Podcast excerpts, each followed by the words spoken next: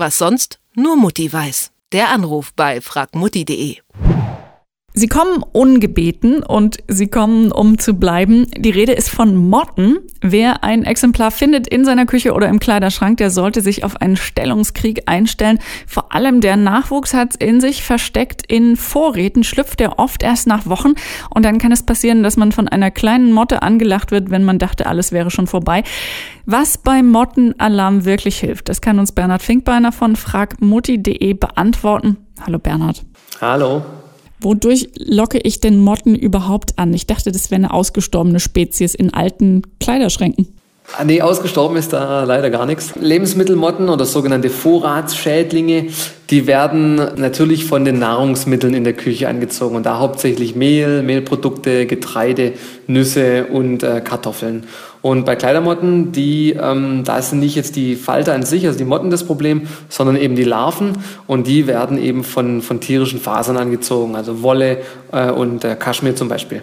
Synthetische Stoffe, die sind eher unbeliebt und die sind in der Regel dann auch nicht befallen. Und wenn ich äh, das Gefühl habe, bleiben wir mal beim Kleiderschrank, hilft dann immer noch so was Klassisches wie Lavendelsäckchen und ähnliches? Ja, also wenn man jetzt den Befall hat, dann muss man natürlich schon ein bisschen weitergehen als jetzt ein Lavendelsäckchen. Da muss man wirklich alles ausräumen, muss alles aussaugen, vor allem die Ecken mit der Staubsaugerdüse. Dann alles gut auswischen und trocknen lassen. Am besten man wischt mit so einer, mit einem Essig-Wasser-Gemisch alles aus, denn durch die Säure lassen sich äh, in Zukunft eben nicht so schnell neue Motten da drin nieder. Die Klamotten müssen alle gewaschen werden, ähm, was man nicht in die Waschmaschine tun darf. Also gerade bei Wolle oder Kaschmir ist das ja oft der Fall dann entweder in die Reinigung bringen oder über Nacht in die Tiefkühltruhe tun. Also die, die Minustemperaturen äh, vernichten dann auch die, die Motten. Und dann kann man dann anschließend tatsächlich dann Lavendelsäckchen in den Schrank hängen oder man kann auch ein Stück Holz nehmen und da äh, Zitronenöl zum Beispiel drauf träufeln und das dann in den Schrank legen und das, äh, damit kann man dann für die Zukunft dann die Kleidermotten fernhalten. Lass uns doch mal beim Vorbeugen bleiben. Wie sieht's denn aus bei den Lebensmittelmotten? Also kann ich mich da auch irgendwie schützen? Also gegen Lebensmittelmotten ist mir jetzt so zum Vorbeugen nicht wirklich irgendwas bekannt. Also da kann man dann wirklich nur die Lebensmittel gut verpacken. Also da ist es eher eine äh, Frage der Lagerung. Was kann ich denn machen bei Reis- und Mehlvorräten? Immer in die Tupperdose oder wie sieht's da aus? Genau, also man muss Lebensmittel wirklich dicht verschließen, irgendwelche Plastikbehälter, Glasbehälter, die wirklich dicht sind, weil Lebensmittelmotten, die können sich eben durch dünne Plastikfolien zum Beispiel oder durch Karton durchfressen. Wenn man die Dinge oder wenn man jetzt halt solche Glasbehälter oder Plastikbehälter hat, die wirklich dicht sind, dann schaffen es da eben auch nicht die, die Lebensmittelmotten rein. Bei Lebensmitteln hilft ja dann auch die Waschmaschine nichts. Was, wenn ich da auch so einen kleinen Befall äh, bemerke?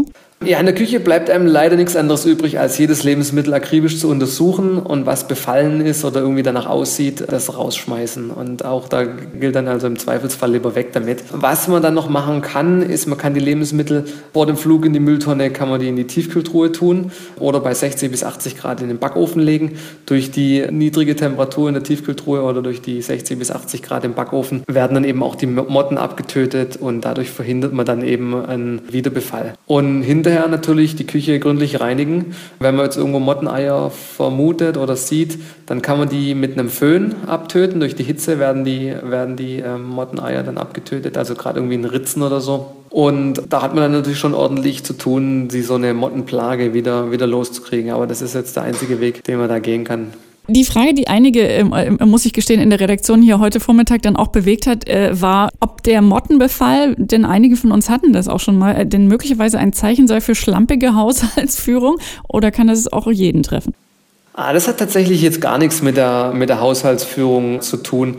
Das kann wirklich jeden treffen. Also auch wenn da, da die Wohnung piekfein aussieht, wenn da irgendwie das Fenster offen ist und dann wächst da draußen irgendeine Pflanze, wo die Motten eben gern hingehen und dann schwuppdiwupps sind die eben dann auch in der Wohnung drin. Und das hat jetzt nichts damit zu tun, wie es im Haushalt sonst aussieht. Das ist ja beruhigend. Also, wie man Mottenbefall vorbeugt und was man tun kann, wenn es dann doch mal Ärger mit den fiesen kleinen Biesterchen gibt. Das hat uns Bernhard Finkbeiner von fragmoti.de erklärt.